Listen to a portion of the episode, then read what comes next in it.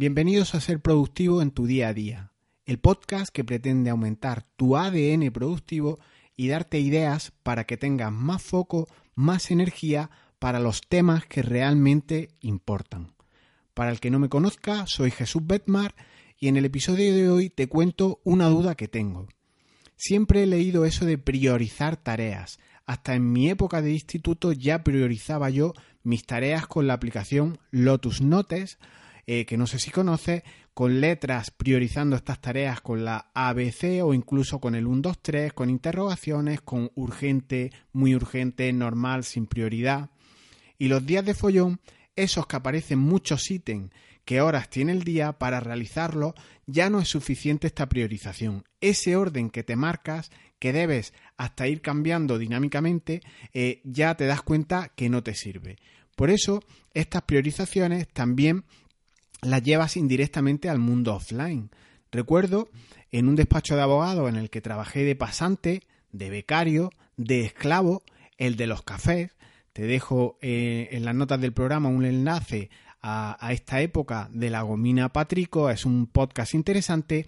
Como te comentaba, en este despacho se hacían sesiones offline tradicionales, reuniones de toda la vida a primera hora de la mañana para determinar, comentar, plantear estrategias, lo que hoy se conoce con el nombre un poco fashion de brainstorming y eh, siempre aparecía en estas cuestiones los temas más urgentes al principio y aquí comenzaba el show. Ahora te cuento más. Comenzamos.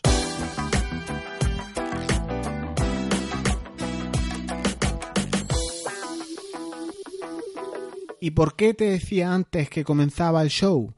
Pues porque todos los comparecientes a la reunión, para ellos, sus asuntos, los que ellos tramitaban, de entre varios que, comparecían en esta reunión, pues para ellos eran los más prioritarios. Decían que eran los de mayor cuantía, los de mayor repercusión para el despacho, y priorizar se convertía en un problema.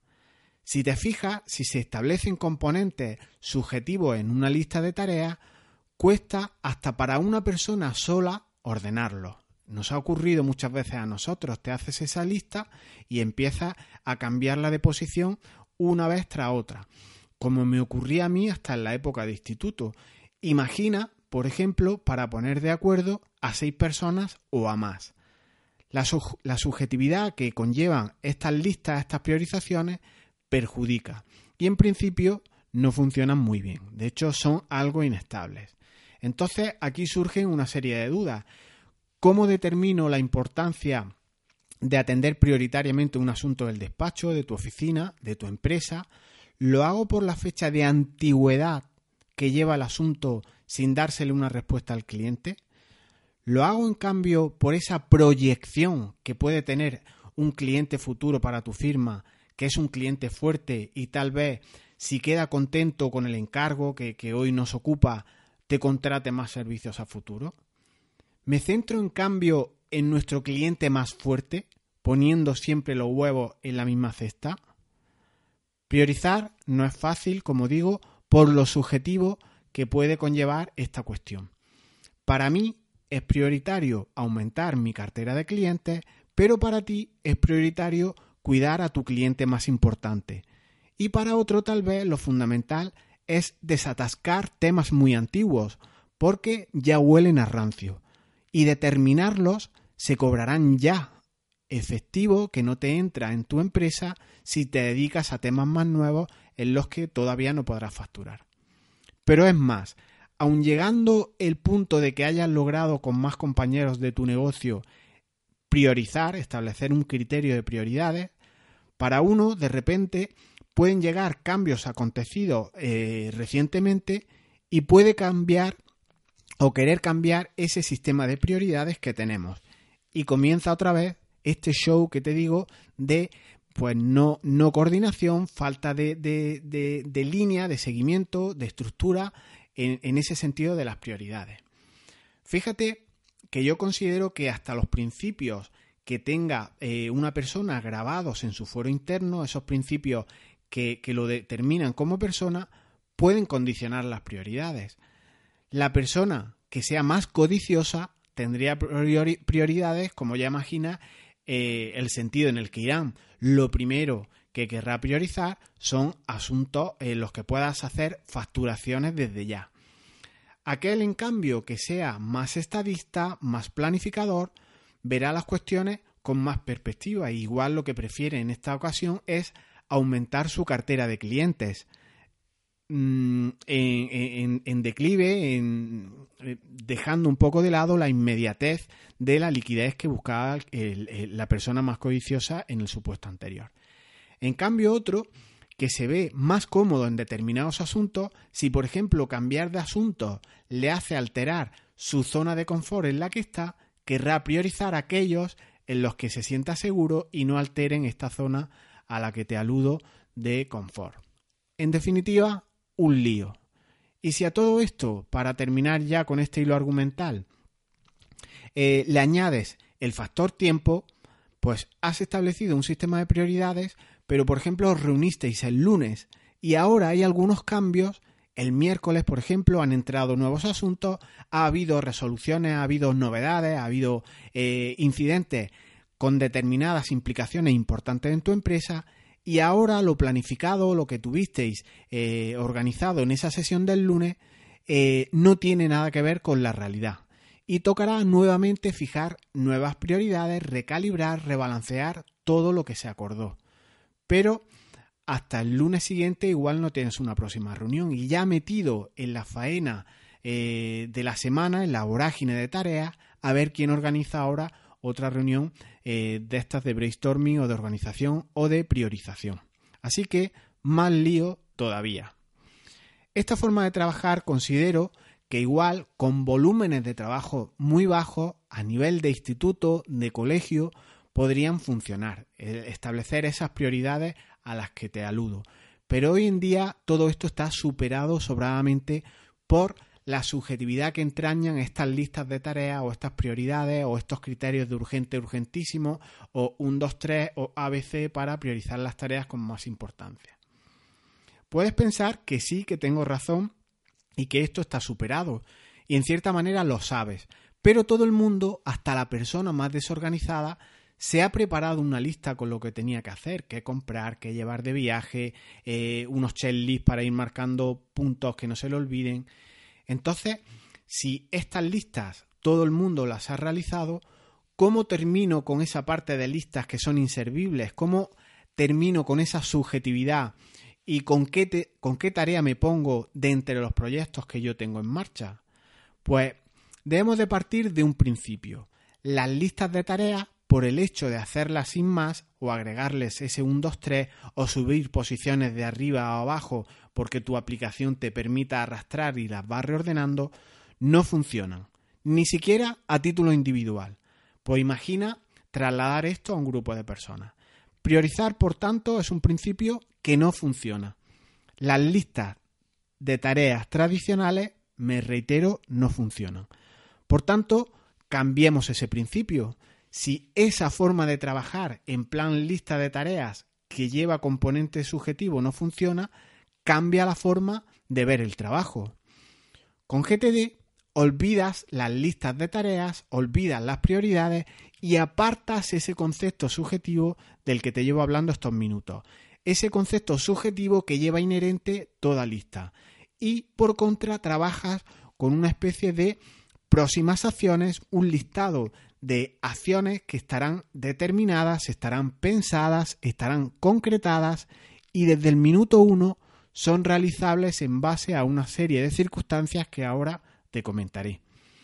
Efectivamente, tendrá muchas próximas acciones que serán realizables frente a un inventario que antes tenías de cosas amorfas, pero ahora al tener estas tareas definidas, al tener un número determinado de próximas acciones, puede ser ese volumen relativamente grande, pero lo que hacemos para acotarlo es contextualizarlas las etiquetamos para así poner coto a esa lista tan extensa y tener circunstancias concretas que pueden ser las que tú necesites para acometer esas próximas acciones, esa tarea. Cuestiones como con qué persona voy a realizar esto, qué grado de energía tengo disponible para ponerme con esa acción, cuánto tiempo es el que cuento para realizar esa acción? ¿Me va a dar tiempo en una hora hacer esta cuestión que he agendado o he bloqueado un tiempo de dos horas? Estas cuestiones, esta contextualización es una manera de trabajar, de editar, de hacerle un complemento a las listas tradicionales, eliminando el, concepto o el componente subjetivo. Así personalizas tu trabajo conforme a tu manera de vivir, conforme a tus energías disponibles, adecuado a qué listas son más realizables, más manejeras, más llevaderas y por tanto quitas ese componente subjetivo del que te vengo hablando. Si tienes que llamar y tienes el teléfono disponible y por ejemplo estás esperando el autobús, lo mejor que puedes hacer es hacer esas llamadas. Si necesitas imprimir un informe y no estás en la oficina donde tienes tu impresora, ¿para qué perder el tiempo pensando en esa tarea, en ese informe que tienes que imprimir? Apartamos lo que no es realizable en la situación en la que estamos para que no nos estorbe. Y si lo tienes planteado en plan seguro, en, esas listas tuyas que, que hacen que sean confiables, pues te dará una seguridad tremenda porque sabrás qué tareas concretas tendrás que hacer cuando estés allí y solo allí en ese sitio concreto del que te vengo comentando. O si en casa también tienes impresora, igual tienes una lista con un contexto que me dice que esa tarea de imprimir la puedo hacer en casa y en la oficina. ¿Por qué no poner en una tarea de impresión casa y oficina? Y cuando listes qué tareas tienes en casa o qué tareas tienes en oficina, podrás hacerlo indistintamente en ambos sitios versatilidad, control y aspectos subjetivos aparcados. Dejamos, por tanto, esas listas de institutos de tu época formativa. Obviamente, con la marcha que tienen los asuntos hoy en día, reuniones, interrupciones, eh, eh, conceptos que siempre están eh, molestando tu, realizar, tu, ese ponerte a fluir en una tarea diaria, o simplemente de gana en un día concreto para hacer mucho pendiente. Tienes lo que se llama la revisión diaria y la revisión semanal de tus acciones, que hará que cuando lleguen esas interrupciones que siempre llegarán, pues puedas eh, de momento reactivar tu sistema, alinearte con tus objetivos y harán y garantizarán también que esas listas de acciones que siempre las tendrás a punto, las puedas tener actualizadas y por tanto quitarle el concepto subjetivo. Cuando llegue el momento adecuado, superada una interrupción o superada esa desgana de la que te comento, pues cuanto antes mejor haré, me pondré con las acciones adaptadas a las circunstancias concretas en las que estoy. Todo esto puede parecerte una cuestión menor, pero los listados como estos, la metodología GTD, es increíble y está confeccionada para llevarse a nivel personal.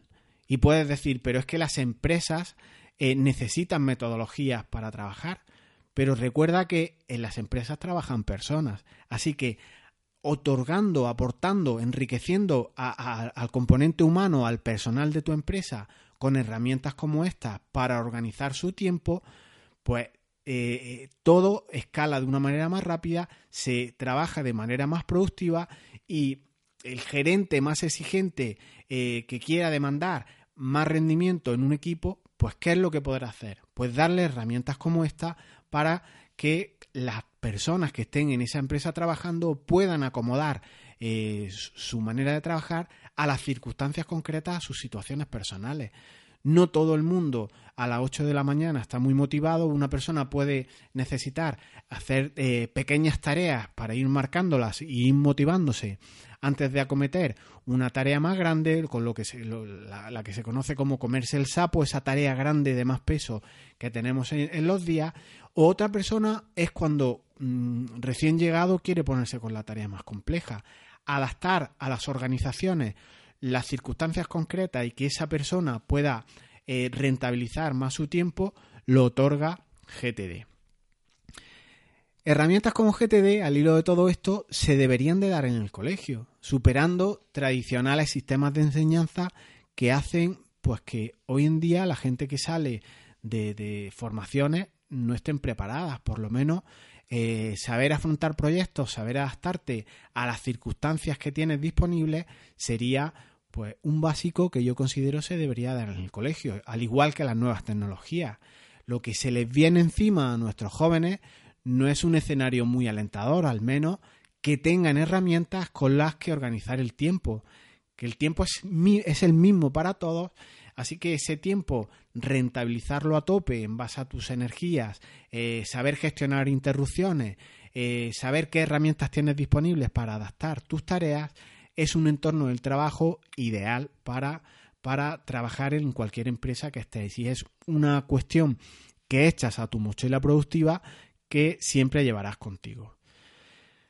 ¿Dudas con GTD? Y ya mm, focalizando la cuestión eh, nuclear de, este, de este podcast, de esta entrada, de este audio, ¿con qué proyecto me pongo? La pregunta en sí puede estar incluso hasta mal planteada en términos de metodología GTD. Si eres primerizo en GTD, debo recordarte que los proyectos en GTD no se hacen. Lo que se hacen son las próximas acciones que me acercan al objetivo, al resultado esperado que conlleva ese, ese proyecto. Y proyecto así considerado, por tanto, serán dos o más acciones, aunque sean miles de acciones, que te acercarán a ese resultado que quieres conseguir. Te pongo un ejemplo. Si quiero dar de alta un proyecto tipo crear una web para mi negocio, necesitaré ir realizando próximas acciones como puede ser comprar un dominio, realizar el contenido editorial que vas a insertar en esa página web, digitalizar el logo, eh, incluso hacer tarjeta de visita, etcétera. Son acciones realizables que te acercan al objetivo que debería incluso eh, definirse en términos más correctos. Ese proyecto eh, debería definirse tal vez como web publicada para diciembre de 2018 con mínimo 10 páginas de contenido. Esto es definir bien un proyecto, así se hacen los proyectos en GTD, se hacen las acciones y no los proyectos en sí. Así que sentadas estas bases, lo que es proyecto, lo que es GTD, y ya sí entrando en el tema central de este episodio, si tengo claro todo esto, eh, de entre todos mis proyectos, de entre todos esos resultados que quiero conseguir, ¿con cuál me pongo? de entre todos los que tengo, si tengo 10, si tengo 15, 100, los proyectos que tenga, ¿con cuál me pongo? O me corrijo a mí mismo, de entre todos los proyectos, no, de entre todas mis próximas acciones y no de entre todos mis proyectos, ¿cómo decido con qué acción ponerme? Pues el autor de esta metodología, y ya lo hemos adelantado en cierta manera en los minutos anteriores, propone cuatro criterios a aplicar y en este preciso y concreto orden. El primero es la situación o contexto, el segundo, el tiempo de que dispones, el tercero, la energía con la que cuentas y el cuarto, una prioridad. Comentamos muy de pasada los cuatro, los cuatro criterios para ponerte a afrontar esas acciones que no proyecto, eh, no sin antes comentarte que estos cuatro criterios no son más que listas que obtenemos con aplicaciones informáticas, ¿vale? Hay muchísimas aplicaciones informáticas que nos permiten listar proyectos, acciones eh, o incluso cuál, con cuál acción tengo más tiempo disponible, cuál tengo menos energía a través de estos contextos o estas etiquetas que permiten las aplicaciones informáticas. Quédate con la idea que es lo importante y aplicaciones informáticas, ya te, ya te cuento luego al final cuáles puedes usar para poner en práctica todo esto. Así que, de los cuatro criterios, te comento muy rápido los cuatro. El primero, situación o contexto.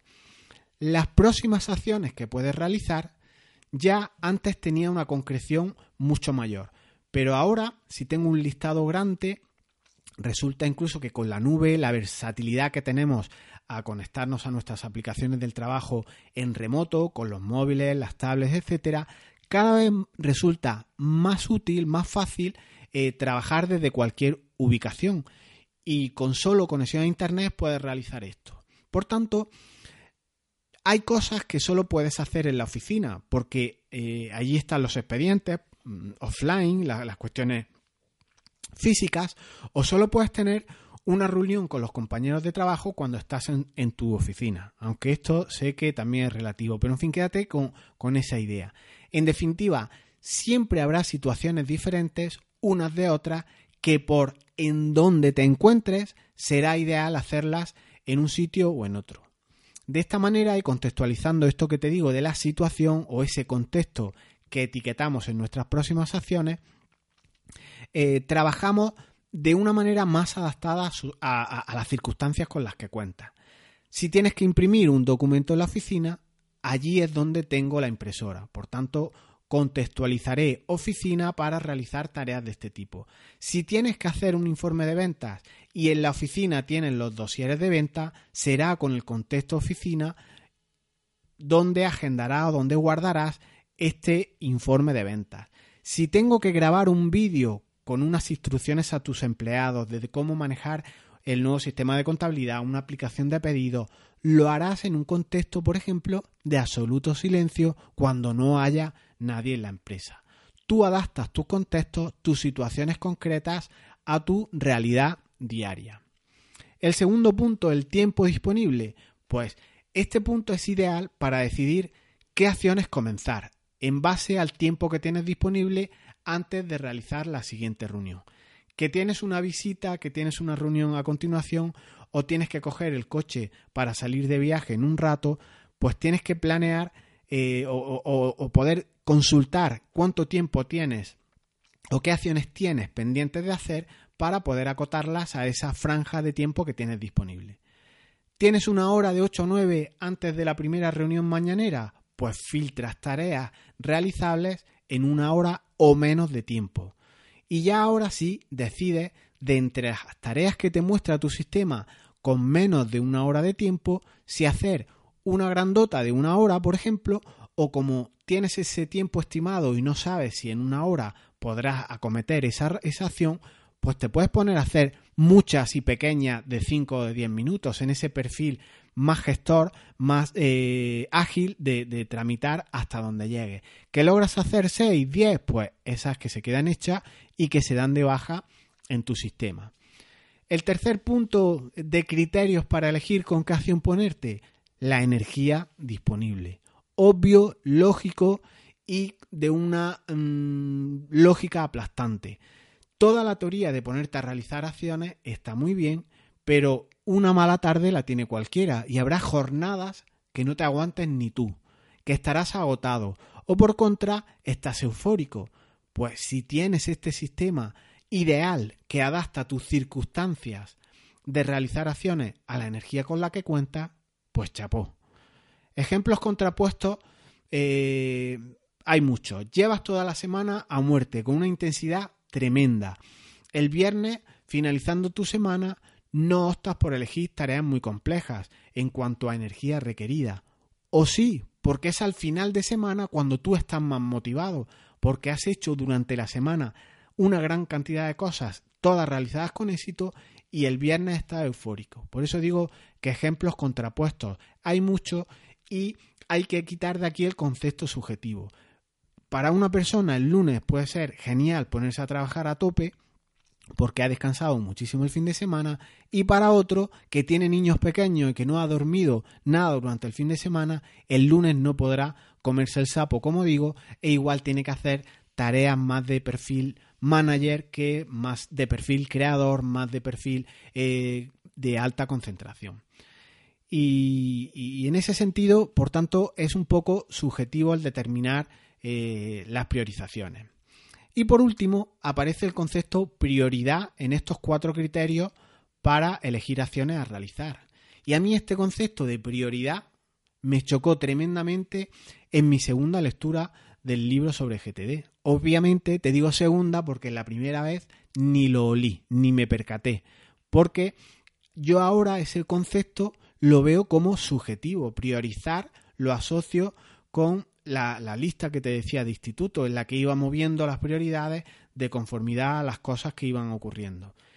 Es decir, que si hemos dicho que tenemos que huir de la, de la subjetividad a la hora de establecer prioridades, y aquí ahora insertamos el concepto prioridad, yo lo asociaba, por tanto, a un concepto subjetivo. Y hemos dicho que nuestro, nuestro sistema, este DGTD del que venimos hablando, es objetivo por definición.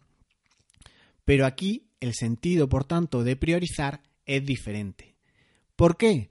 Porque partimos de una idea básica que no debes de olvidar y es que ya tienes listas objetivas que las elaboras de manera dinámica y a partir de lo visto, de situaciones, de tiempo disponible, de energía con las que cuento, estas listas se van adaptando, se van actualizando y son objetivas por definición. Porque el tiempo disponible es un elemento objetivo, la energía con la que tienes o con la que cuentas es otro elemento objetivo y si para imprimir un documento necesitas el contexto oficina, estar en tu oficina son elementos objetivos. Por lo que establecida esta priorización, esta objetivización, eh, ahora sí, de entre todas las listas disponibles, toca priorizar. ¿Y ahora cómo lo hago?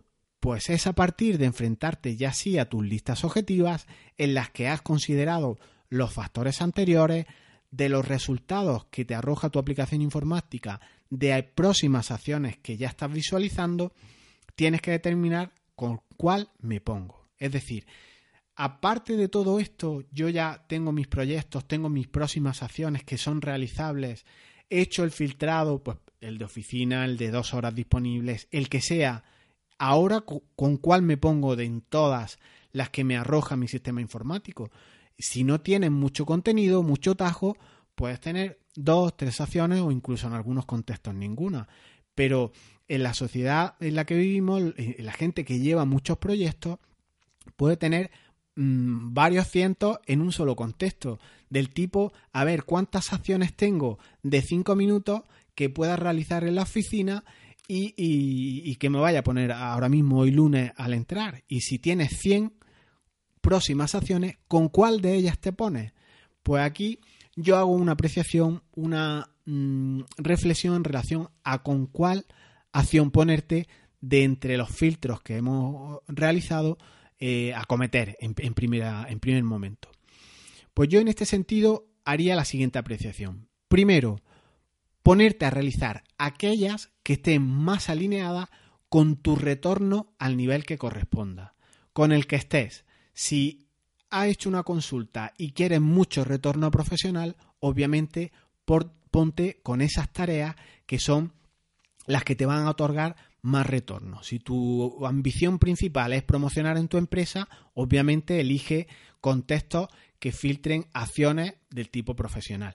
¿Que salen muchas? Pues ponte con la primera de primera y, ve haciendo una tras otra. ¿Que tu alineación o el retorno que quieres obtener es más a nivel personal, más a nivel formativo, más a nivel del que sea? Pues ten claro cuál es el que persigue y filtra de esa manera. Y la segunda apreciación, cuando aún así no tengas claro de tus próximas acciones, de esa consulta informática que has realizado, del retorno de acciones que tienes que te devuelve tu aplicación, ¿con cuál te, me pongo? Porque no tengo claro ese retorno. Pues debes ascender en niveles de perspectiva, subiendo de los de más abajo hacia más arriba. ¿Qué áreas, por ejemplo, estás descuidando? Si tienes un montón de acciones en un determinado contexto y, y tienes descuidada la familia, pues prioriza eso. ¿Que tienes descuidado el ocio? Pues prioriza esas, esas acciones que se te están filtrando. Que conceptos de salud, temas de deporte, los tienes descuidados y sabes que son básicos en tu vida, priorízalos. Así que vas subiendo de perspectiva y si tus áreas no son suficientes, asciende un nivel más. ¿Está todo esto que estás haciendo, estas listas que te, que te devuelve la aplicación, alineado con tus metas y objetivos? Si tu prioridad es facturar más o es tu familia, pues debes establecer cuáles son los pilares básicos de tu vida. Y así podrás determinar con qué ponerte porque consideras que es lo más relevante. Aún así, tus estas áreas, estas metas y objetivos no son suficientes, haciendo un poco más en estas perspectivas. Revisa tu visión. ¿Qué quieres conseguir para dentro de un plazo de cinco años?